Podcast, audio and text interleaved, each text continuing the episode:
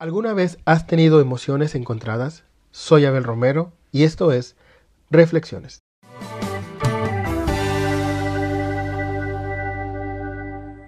El término emociones encontradas significa tener muchos sentimientos que por lo general compiten entre sí.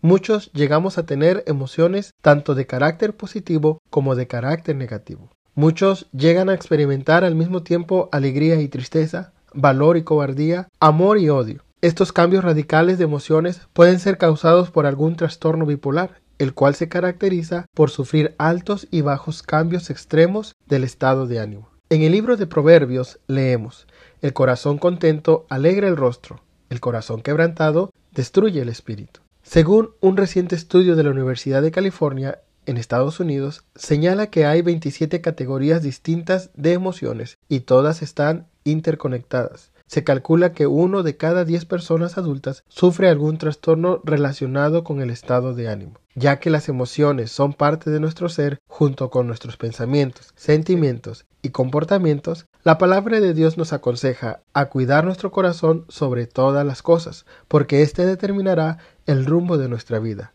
Friedrich Nietzsche escribió, los pensamientos que tenemos no pueden ser entendidos sin nuestros sentimientos. Cuando hablamos de emociones encontradas, debemos buscar un equilibrio para no llegar a los extremos de caer en el trastorno de bipolaridad. El salmista David pide al Señor que examine su corazón y sus pensamientos y que señale cualquier cosa que le ofendiera. Al igual que el salmista, debemos decirle a nuestro Señor, Mira en el fondo de mi corazón y pon a prueba mis pensamientos. Dime si mi conducta no te agrada y enséñame a vivir como quieres que yo viva. Qué importante es llevar toda clase de emociones y pensamientos a la obediencia a Cristo. Pidamos en oración al Señor para que Él nos dé un espíritu de poder, de amor y dominio propio.